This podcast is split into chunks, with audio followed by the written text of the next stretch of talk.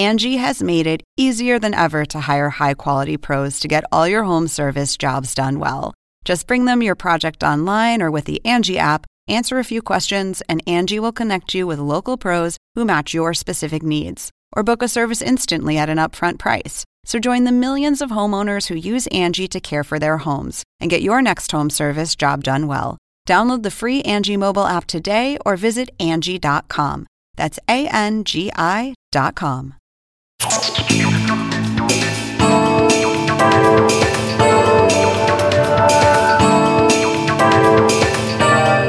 Hola, soy Andrés Oppenheimer. Gracias por estar con nosotros. Joe Biden es el nuevo presidente de Estados Unidos. Y la gran pregunta es si va a ser un presidente políticamente fuerte o si va a ser un presidente débil, disminuido por las falsas acusaciones del expresidente Trump, en el sentido de que habría habido un fraude electoral. Porque todavía hay gente, hay mucha gente en Estados Unidos que cree en las mentiras de Trump sobre ese supuesto fraude, a pesar de que han sido refutadas, entre otros, por las máximas, todas las máximas instancias electorales de los estados en disputa, dirigidas por funcionarios de ambos partidos, republicanos y demócratas, y por la Corte Suprema de Estados Unidos, de mayoría conservadora, que incluye a tres jueces nombrados por el propio Trump. Y las otras grandes preguntas que todos nos estamos haciendo. ¿Va a poder Biden llevar a cabo sus planes de legalizar a 11 millones de indocumentados? ¿Va a poder materializar su intención de conseguir vacunas o de ayudar a darles vacunas a los países en desarrollo que no tienen vacunas contra el coronavirus? ¿Y cómo van a cambiar con el nuevo gobierno de Biden las relaciones de Estados Unidos con América Latina? Hay cosas que concretamente van a beneficiar o perjudicar a México, Argentina, Colombia, Perú, Venezuela, Centroamérica. Hoy vamos a analizar todo esto con dos invitados que pasan buena parte de su tiempo en Estados Unidos y que siguen muy de cerca los temas latinoamericanos. Vamos a hablar con la expresidenta de Costa Rica, Laura Chinchilla politóloga, copresidenta del Centro de Estudios Diálogo Interamericano en Washington y vicepresidenta del Club de Madrid. Y vamos a tener también al ex secretario de Relaciones Exteriores de México y profesor de la Universidad de Nueva York, escritor, colaborador de CNN, Jorge Castañeda. Empecemos con la expresidenta Chinchilla. Expresidenta, gracias por estar con nosotros. ¿Cómo ve los primeros pasos de Joe Biden en la presidencia? ¿Usted cree que va a poder ser un presidente fuerte o Estados Unidos está tan dividido que va a ser un presidente débil porque los seguidores de Trump le van a hacer la vida imposible? Eh, sin lugar a dudas, los desafíos van a ser complejos. Eh, en estos, eh, digamos, primeras horas de su administración, hemos visto muchísimos simbolismos en aras fundamentalmente de establecer una gran diferencia con lo que había atrás, pero al mismo tiempo tratando de no enajenar eh, a los eh, republicanos haciendo un llamado a la unidad nacional. Eh, en el discurso insistió en que el mayor desafío que tiene Estados Unidos es de naturaleza interna y tiene que ver con este país tan enormemente polarizado. Yo creo que a partir de ese reconocimiento y aunado a su larga experiencia como negociador en el Congreso, él sabrá ir navegando de manera que a la vez que se diferencia de lo que sucedió anteriormente y también demanda una sanción para esos eventos que se dieron, eh, puede establecer esos vínculos con senadores y congresistas democráticos eh, del Partido Demócrata como para poder avanzar en su agenda. Doctor Jorge Castañeda, ¿Biden va a ser un presidente débil porque los seguidores de Trump le van a hacer la vida imposible o, va a ser un presidente fuerte? Eh, pues mira, Andrés, yo, creo que va a ser un presidente muy fuerte eh, y así lo está demostrando en estos primeros días, porque en primer lugar tiene una mayoría exigua sin duda, tanto en la Cámara de Representantes como en el Senado. Y eso es algo que no sucede con mucha frecuencia eh, en Estados Unidos. En segundo lugar, porque eh, llega a la presidencia en la estela del peor presidente de la historia de Estados Unidos, que sale de la presidencia con los niveles de popularidad más bajos de la historia moderna de Estados Unidos y que incluso puede ser perseguido penalmente por hechos o delitos cometidos durante su mandato o antes de su mandato. Me refiero desde luego a Donald Trump. Y porque también hay una especie de eh, desorientación, de confusión generalizada dentro del Partido Republicano e incluso entre los seguidores de Trump de ahora qué hacer, oponerse sistemáticamente a todo lo que plantee Biden, eh, distanciarse de Trump, dar una especie de lucha de guerra de guerrillas contra Biden. Por este conjunto de razones, eh, Andrés, me parece que Biden entra con, una, con un mandato, con una fuerza que no habíamos visto en, desde hace muchísimos años en Estados Unidos. Ahora, Biden tiene 78 años, no es un orador carismático, ¿va a tener suficiente apoyo político para poder unificar al país como lo prometió en su discurso inaugural? Expresidenta Chinchilla. Eh, es un hombre que básicamente está caracterizado por el pragmatismo y aunque no es eh, fuertemente carismático, es un hombre que la gente eh, lo ve como una figura muy normalizada, como una figura accesible y creo que eso no deja de ser algo importante en un momento en que este país ha vivido una enorme crispación. Es decir, ese tono de normalización siento que puede ayudarle muchísimo a él y ese gran pragmatismo que tiene, porque no necesariamente lo alinea ideológicamente con parte de la base del Partido Demócrata de Izquierda, eh, siento que también es parte de las fuerzas que él, de las que él podrá echar mano eh, para lograr unir al país. Es claro que si Estados Unidos no muestra una cara unida, tampoco podrá él eh, avanzar en esa agenda eh, tan ambiciosa a nivel internacional. Doctor Castañeda, ¿va a poder unificar Biden al país? Pues mira, estas palabras que muchos mandatarios de muchos países utilizan de unir al país, unir a los norteamericanos, a los chinos, a los españoles, a los brasileños, en fin, eh, son un poquito, tienden a ser a veces lugares comunes. Eh, Estados Unidos es un país como la mayor parte de las democracias, pues dividido o en dos o en cuatro o en seis. En efecto, se ha polarizado la sociedad norteamericana a lo largo de los últimos 20 años, por, tomar una fecha, y eso va a ser difícil de superar de la noche a la mañana.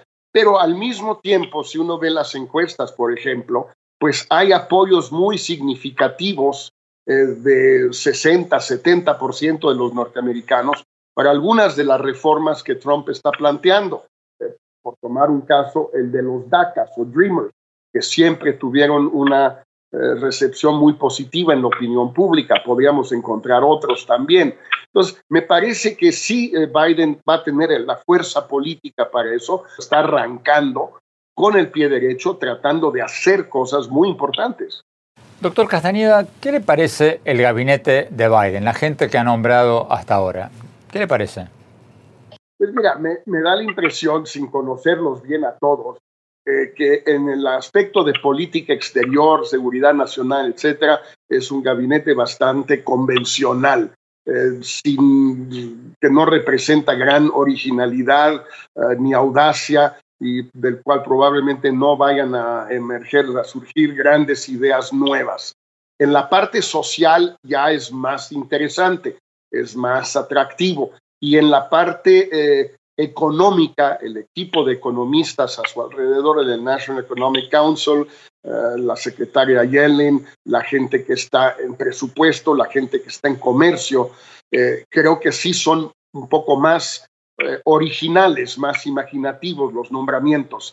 Y creo que de ahí es donde van a salir ideas nuevas. Y también, desde luego, en toda la gente encargada del tema de cambio climático.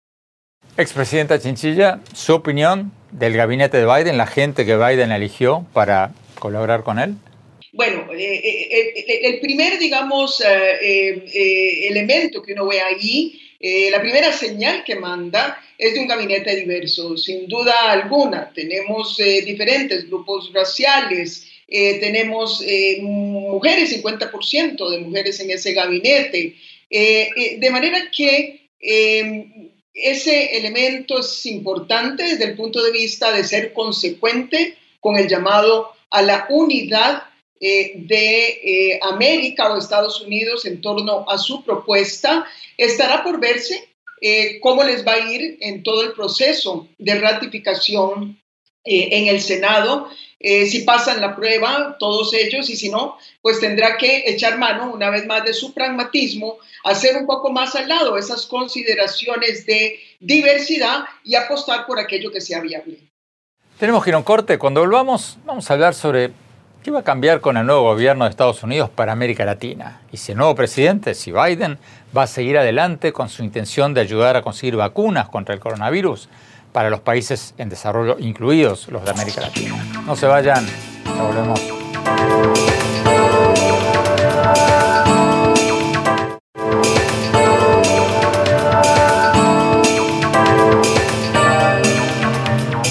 Gracias por seguir con nosotros. Estamos analizando los primeros pasos del gobierno del presidente Joe Biden y cómo van a cambiar las políticas de Estados Unidos en materia migratoria, en temas como las relaciones con México, Venezuela, Cuba, Centroamérica, Sudamérica. Estamos hablando con la expresidenta de Costa Rica, Laura Chinchilla, y con el ex canciller de México y profesor de la Universidad de Nueva York, Jorge Castañeda. Vamos a México. Doctor Castañeda, Biden envió al Congreso un proyecto de ley para legalizar a unos 11 millones de indocumentados. Pero bueno, el expresidente Obama también prometió lo mismo en el 2008-2009 y no pudo hacerlo. ¿Qué le hace pensar que Biden lo puede lograr esta vez? Bueno, e, en primer lugar, eh, a diferencia de Obama y de Bush, que ambos intentaron una reforma eh, migratoria integral, eh, Biden lo hace desde el principio, desde el primer día de su mandato, no después de otras cosas. Bush de muchas y Obama después de la reforma al proyecto de salud, al sistema de salud, cuando ya le quedaba poco capital político después del enorme esfuerzo que hizo para lograr esa reforma. Eh, Biden lo hace desde un primer día, es algo muy importante. En segundo lugar, pues en efecto va a tener que conseguir 10 votos republicanos a favor de esta reforma, que obviamente, eh, digamos, va a tener que ser modificada por el Senado en particular, eh, quizás también por la Cámara, eh, para incluir algunas cosas que algunos republicanos quieran incluir. Lo importante me parece, sin embargo, Andrés, es que Biden está haciendo esto sin ceder de antemano al chantaje de los republicanos a saber de que primero hay que asegurar la frontera, primero hay que deportar a mucha gente, primero hay que meter a, los niños en jaulas y primero hay que hacer todo tipo de cosas espantosas, y Obama las hizo, por cierto. No, eh, Biden está diciendo, este es mi proyecto de reforma, así como está. Voten a favor o voten en contra, o si quieren, propónganme modificaciones y las podemos ver, sin duda. Me parece que tiene una cierta posibilidad de ser aprobada esta reforma de Biden con algunos cambios eh, dudables. Doctor Castaneda, ¿cuán importante es el proyecto de Biden de mandar al Congreso un pedido de ayuda de 4 mil millones de dólares para Centroamérica para frenar ese flujo de inmigrantes indocumentados? ¿Va a lograr Biden que, que el Congreso apruebe e-, ese paquete de medidas? vamos a ver, yo creo que eh, es perfectamente factible, para eso no se requieren 60 eh, votos ni dos tercios, y requiere una mayoría simple en principio. Creo que es muy factible que el Congreso lo apruebe. De nuevo, tal vez no exactamente como lo mande. Eh, Obama consiguió una cifra mucho menor y para más países y para más años. Biden en realidad está enviando una propuesta mucho más ambiciosa, pero esa propuesta ambiciosa, insisto, creo que es verosímil, es susceptible de ser aprobada, porque hay mayoría en ambas cámaras y porque es, yo creo que queda muy claro para todo el mundo que sin un trabajo de desarrollo y de ayuda a los países del Triángulo del Norte, sobre todo después de los dos huracanes del año pasado, va a ser imposible detener a las caravanas que vimos hace unos días, detener los flujos y las detenciones. Vamos a la expresidenta de Costa Rica, Laura Chinchilla. Expresidenta, ¿Cuán importante va a ser para América Central que Biden logre aprobar este paquete de 4 mil millones? ¿Usted cree que va, va a lograr que el Congreso lo apruebe? Bueno, vamos a ver, esperaríamos que cualquier política hacia Centroamérica sea una política que cuente con el apoyo de los dos partidos. De lo contrario, va a fracasar. En segundo término, eh, aunque vemos con mucha esperanza la propuesta eh, que eh, el presidente o entonces candidato Biden presentó sobre Centroamérica durante la campaña, nos hemos estado reuniendo virtualmente un grupo eh, de centroamericanos para analizar la misma y para procurar aportar algunos elementos que la fortalezcan. Y la impresión inicial es que está bien orientada, pero que de alguna manera eh, lo que hace es montarse sobre lo que se había propuesto cuando ellos dejaron el gobierno. Y en estos cuatro años, Centroamérica ha cambiado y desgraciadamente para mal. Hay más pobreza, hay más corrupción, se desmontaron los mecanismos que combatían la corrupción, no hay diálogo entre los presidentes de la región eh, y hay algunas élites que se sintieron muy cómodas eh, con la política manos afuera de Trump en algunos de los temas como derechos humanos, corrupción y Estado de Derecho. Así que la propuesta está bien orientada, pero creemos eh, que se queda un tanto corta eh, para los desafíos que esta región está enfrentando. Tenemos que ir a un corte. Cuando volvamos, vamos a hablar sobre qué va a cambiar en la política de Estados Unidos hacia México, Venezuela, Cuba, Centroamérica, Sudamérica. Y también vamos a hablar sobre este plan del presidente Biden de ayudar a conseguir vacunas contra el coronavirus para los países en desarrollo que no tienen estas vacunas. No se vayan, ya volvemos.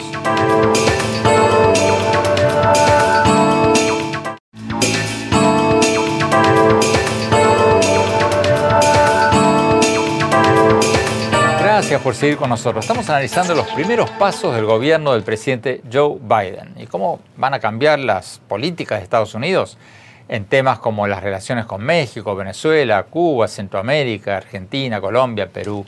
Y estamos hablando con la expresidenta de Costa Rica, Laura Chinchilla, y con el ex canciller de México, Jorge Castañeda.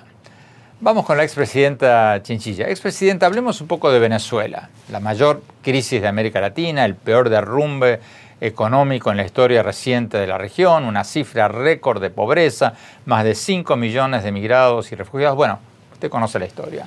¿Cómo interpreta usted las primeras señales que ha enviado el gobierno de Biden sobre Venezuela? Eh, las señales son señales esperanzadoras en el sentido primero de que aquellas decisiones que se habían tomado durante la administración Trump y que parecían ir bien orientadas como el reconocimiento eh, de Juan Guaidó como presidente eh, este, de Venezuela o presidente, pues, eh, dentro de las condiciones que, que, se han establecido, el reconocimiento de la Asamblea que fue electa en el 2015, todo eso se está manteniendo. Tampoco se está hablando de desmantelar eh, algunas de las sanciones, sobre todo aquellas que más duelen a los representantes del régimen.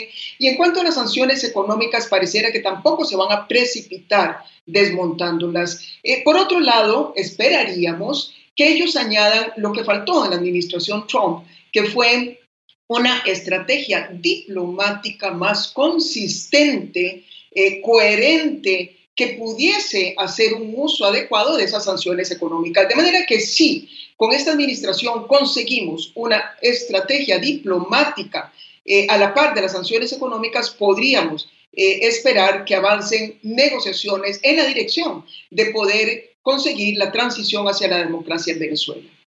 Doctor Castañeda, ¿cómo ve usted lo dicho hasta ahora por el gobierno de Biden sobre Venezuela? Pues Biden eh, no creo que haya dicho mucho, a Andrés. Anthony Blinken, el el, que quien será o es, eh, secretario de Estado en su comparecencia ante el Senado, eh, sí dio algunas, eh, algunos elementos sobre la nueva postura, no tan nueva, de Estados Unidos frente a Venezuela. Pues dijo que era, se trata desde luego de una dictadura, de que hay que involucrar más a los aliados de Estados Unidos en la búsqueda de una solución, eh, que hay que seguir buscando opciones de negociación, pero sin necesariamente eh, eh, suprimir las sanciones contra PDVSA y contra los personeros del régimen de Maduro. no me dio la impresión por los cuatro o cinco puntos que mencionó Blinken que tengan por ahora una estrategia muy definida o si la tienen, pues no la quiso divulgar en su comparecencia ante el Senado. Lo más importante creo va a ser, eh, Andrés, ver eh, qué países, China, Rusia, Cuba, pueden ayudar a, salir de esta crisis, eh, tomando en cuenta que todos los demás países han ayudado de manera significativa en un momento u otro. Noruega con las negociaciones, República Dominicana con las negociaciones, México y Perú con el Grupo de Lima, España y la Unión Europea, etc. Es decir, eh, los que no han participado para nada en ningún esfuerzo constructivo han sido China, Rusia y Cuba, que son países que tienen una gran influencia en Venezuela y que podrían ser más anuentes a una solicitud de cooperación de un Biden que de un Trump. Pero eso es lo que iremos viendo en estas semanas. ¿Y Cuba, doctor Castañeda, usted cree que Biden va a volver a la apertura hacia Cuba que inició Obama en el 2014 y que luego dio marcha atrás Trump? Yo supongo que sí, porque no, no ha dicho nada Obama, eh, Biden, perdón, ni tampoco sus principales eh, colaboradores, Blinken o Jake Sullivan, su encargado de seguridad nacional, en un sentido opuesto a lo que tú sugieres. Biden fue muy partidario de la apertura de Obama, ha dicho que sí quiere volver a eso, quizás eh, incluya algunas condiciones esta vez que Obama no incluyó, por ejemplo, más respeto a los derechos humanos o más avances en esa materia, por ejemplo, más reformas económicas, algunas de las cuales están sucediendo eh, hoy en Cuba, tal vez justamente esa cooperación cubana en lo que se refiere a Venezuela, pero me da la impresión que va a hacer todo lo posible Biden para volver a la situación de Obama. ¿Cuándo lo va a hacer? Es más difícil eh, eh, saber, porque, por ejemplo, pues senadores como Marco Rubio de Florida, republicano, o Bob Menéndez de New Jersey, demócrata, pues sobre estos temas de Cuba tienen posiciones pues muy eh, distintas, digamos, a las de Biden y de Obama, y pues ellos pueden eh, condicionar su apoyo a otras partes de la agenda de Biden a que no se haga eh, la renormalización con Cuba a la velocidad que Biden quisiera. Expresidenta Chinchilla, ¿qué cree usted que hará Biden o dejará de hacer sobre Cuba?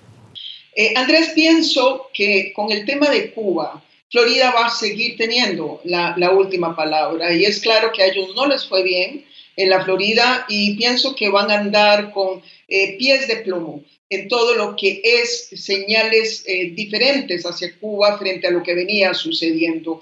Eh, hay una parte que podría ser positiva y es entender algo que nunca quiso entender la administración Trump, que cuando se busca una solución para el caso de Venezuela, hay que incorporar no solamente aquellos que están buscando también avanzar hacia la democracia, sino aquellos que más bien han estado cerca del régimen. Y si queremos o se pretende eh, abrir eh, también eh, este, espacios de diálogo con Cuba, con Rusia, con Chile, eh, con perdón, con China y hasta con Irán, que de alguna manera tienen algo que decir en el tema de Venezuela, pues algo tendrá que cambiar en ese diálogo con Cuba. Pero eh, de nuevo pienso que va a estar muy condicionado por los resultados electorales que procurarán sean mejores en la próxima elección.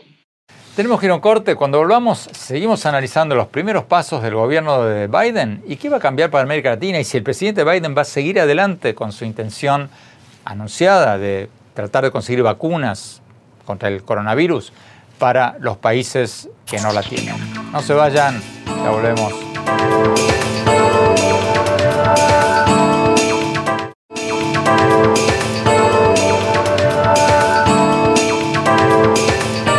Gracias por seguir con nosotros. Estamos analizando los primeros pasos del gobierno del presidente Joe Biden. Y lo estamos haciendo con la expresidenta de Costa Rica, y directiva del Centro de Estudios Diálogo Interamericano de Washington, Laura Chinchilla, y con el ex secretario de Relaciones Exteriores de México y profesor de la Universidad de Nueva York, Jorge Castañeda.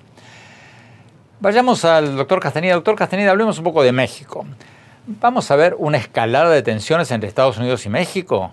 Lo digo por la reciente decisión de México de liberar al general Cienfuegos, que había sido acusado de narcotráfico en Estados Unidos. Eso generó enojo en Washington. Y bueno, antes el presidente mexicano, Andrés Manuel López Obrador, había apoyado políticamente a Trump, yendo a Washington a dar un espaldarazo político a Trump en medio de la campaña electoral, y después se demoró varias semanas en conocer el triunfo de Biden. ¿Se vienen mayores tensiones entre México y Estados Unidos? Yo no sé si de mayores tensiones, Andrés, pero sin duda de eh, un aumento en el número de temas de la agenda bilateral que estarán en la mesa. En el fondo, con Trump hubo un solo tema, el tema migratorio, y básicamente Trump le dijo a López Obrador, mientras detengas a los centroamericanos en la frontera sur de México o en la frontera norte de México, lo demás haz lo que tú quieras, no me importa. Un poquito de insistencia quizás en lo del TEMEC, el Tratado de Comercio, pero no, la verdad todo indica que a Trump no le importaba en lo más mínimo el contenido del tratado, solo la existencia de un nuevo tratado. Con Biden seguramente veremos que habrá muchos más temas en la agenda.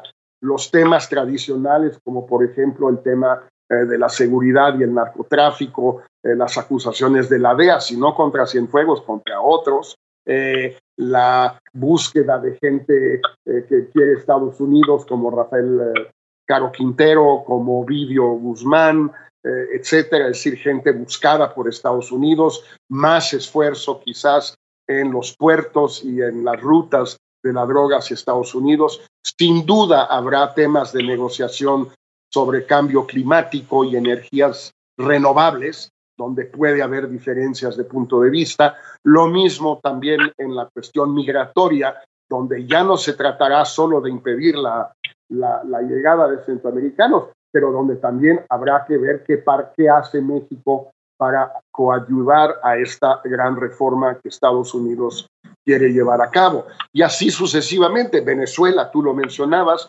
probablemente esté en la agenda y no lo estaba realmente eh, con Trump. Eh, y lo que vamos a ver entonces, creo yo, eh, Andrés, es una, un mayor número de temas, por tanto, un mayor número de desacuerdos y quizás de acuerdos también. Y eso siempre pues lleva a más tensiones que cuando tienes un solo tema que finalmente y un país cede por completo en ese tema único, que es lo que hizo López Obrador con Trump en materia migratoria.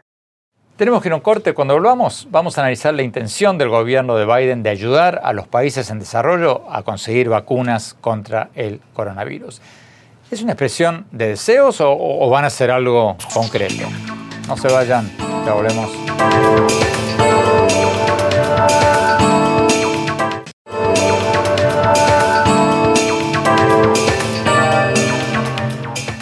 Gracias por seguir con nosotros. Estamos analizando los primeros pasos del gobierno del presidente Joe Biden y cómo van a cambiar las políticas de Estados Unidos en temas como las relaciones con México, Venezuela, Centroamérica, Sudamérica. Estamos hablando con la expresidenta de Costa Rica, Laura Chinchilla, y con el exsecretario de Relaciones Exteriores de México y profesor de la Universidad de Nueva York, Jorge Castañeda.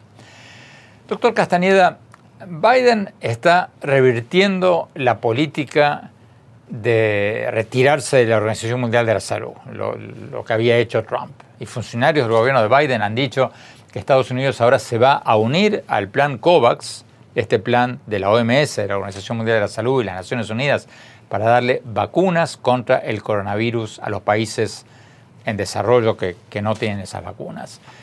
¿Eso va a beneficiar a América Latina o, más bien a, África y otras regiones del mundo?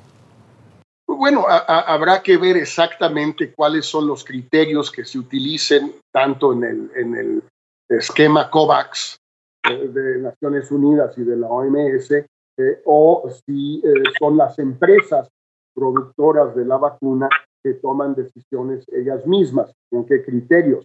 En América Latina seguramente hay tres o cuatro países por lo menos que califican como pobres, entre comillas, Haití, Nicaragua, Bolivia, quizás Honduras, quizás Cuba. Eh, eh, entonces, en esos casos, pues es probable que de una manera o de otra estos países se vean beneficiados por esta postura del, gobierno de Biden.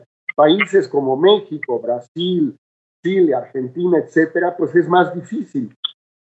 Eh, hay pobres en México y en Brasil, pero no son países pobres, son países de ingreso medio, incluso de ingreso medio alto.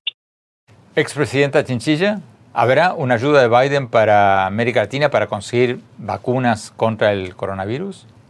Eh, primero, Andrés, creo que es importante que lo hagan, porque independientemente que sea América Latina, eh, África u otro país de menor desarrollo relativo, el mecanismo COVAX es el único que nos va a garantizar a los países de menor desarrollo relativo tener acceso a las vacunas. Eh, habiendo dicho eso y aplaudiendo que así sea, eh, pienso que América Latina va a tener que esperar un poco más que África. Nosotros somos considerados, con excepción quizás de tres países, Nicaragua, Honduras y Haití, somos considerados naciones de renta media eh, lo que no es lo mismo en África, pero además América Latina no tiene mucha excusa, con toda franqueza, más que la forma eh, tan mediocre en que hemos manejado nuestras propias finanzas públicas, eh, como para no justificar el que se pueda invertir en la adquisición de vacunas. De hecho, muchos países ya lo están haciendo. Pero bienvenido, sin lugar a dudas, que se fortalezca el mecanismo COVAX para dar acceso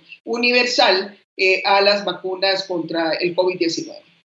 Tenemos que ir a un corte. Cuando volvamos, mi opinión sobre los primeros pasos del nuevo gobierno de Estados Unidos. No se vayan, ya volvemos.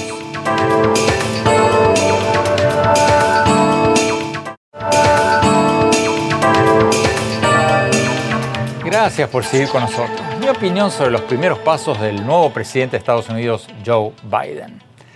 Creo que muchos de nosotros que hemos criticado duramente las posturas anti-inmigrantes, el racismo y el autoritarismo del expresidente Trump, estamos viendo un cambio mayúsculo. Las diferencias con Trump no podrían ser mayores. Trump empezó su campaña presidencial del 2016, no sé si se acuerdan, bajando por esa escalera mecánica y diciéndole a los periodistas que la mayoría de los indocumentados mexicanos eran violadores y criminales. Una mentira absoluta, porque bueno, decir que la mayoría de los millones y millones de indocumentados mexicanos son criminales es un disparate total. Pero Trump se montó en esa mentira y después, bueno, prometió un muro en la frontera, les daba las palabras en sus actos públicos a víctimas de crímenes de indocumentados, demonizó a los inmigrantes, a los indocumentados, como si esa fuera la regla. Y después dijo que hay gente muy buena entre los neonazis y más recientemente dijo, los quiero mucho, entre comillas, a los supremacistas blancos que tomaron el Capitolio bajo su incitación. Bueno, Trump creó un clima de odio racial como no se había visto en este país en muchísimos años. Biden está haciendo todo lo contrario desde el primer día. En su discurso inaugural dijo que era hora de unificar y no de dividir al país. Ha nombrado uno de los gabinetes con mayor diversidad racial y sexual de la historia. Y en sus primeras horas de gobierno tomó medidas para revertir las acciones ejecutivas de Trump contra los inmigrantes y bueno, el gobierno, el nuevo gobierno adelantó que estaba enviando un proyecto de ley para legalizar hasta 11 millones de indocumentados que no tengan antecedentes criminales y hayan pagado impuestos. ¿Va a lograr Biden que el Congreso apruebe su reforma migratoria? Porque, recordemos, Obama prometió algo parecido en el 2008 y no lo cumplió, o no pudo cumplirlo. Pero yo creo que justamente por eso, porque es una asignatura pendiente del Partido Demócrata y de los gobiernos demócratas, Biden va a invertir mucho más capital político en lograr esa reforma migratoria.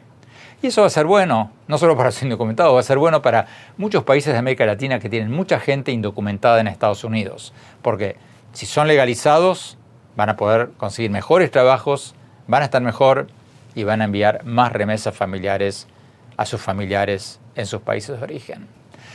¿Cómo creo que va a ser la presidencia de Biden? Bueno, yo creo que Biden va a ser un presidente aburrido, pero en el buen sentido de la palabra. En el sentido que no va a estar generando titulares, diciendo disparates todo el tiempo. Y bueno, Biden, convengamos que no es un gran orador ni un hombre tremendamente carismático. Y a sus 78 años tampoco es un tipo joven, lleno de vitalidad ni nada de eso, aunque se mantiene bastante bien. Creo que Estados Unidos necesitaba un presidente aburrido, entre comillas. Un presidente que le permite a este país volver a la normalidad, que le dé un respiro, que termine con los sobresaltos constantes de Trump en estos últimos cuatro años. Estados Unidos necesita un presidente que no le mienta al país, que no minimice la pandemia de coronavirus, que no se ría de quienes usen cubrebocas, como lo hacía Trump, que no se abrace con dictadores como el de Corea del Norte, sin criticar sus abusos a los derechos humanos, como lo hacía Trump. Y por sobre todas las cosas, Estados Unidos necesitaba un presidente que no amenace a la democracia en este país. Estados Unidos necesita un presidente que entienda que lo que le ha permitido a este país llegar a ser una potencia mundial es que es un país de instituciones fuertes, no de hombres fuertes. En ese sentido, creo que Biden arrancó bien.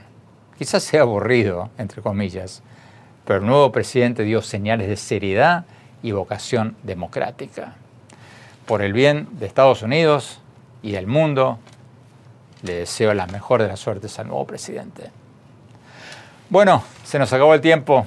Gracias por habernos acompañado. Los invito a visitar mi blog sobre política, tecnología, innovación, educación en el sitio de internet andresopenheimer.com y en mi Twitter, arroba OpenheimerA, y en mi página de Facebook, Andrés Oppenheimer, y en mi cuenta de Instagram, Andrés Oppenheimer Oficial. Gracias por habernos acompañado. Cuídense mucho. Hasta la semana próxima.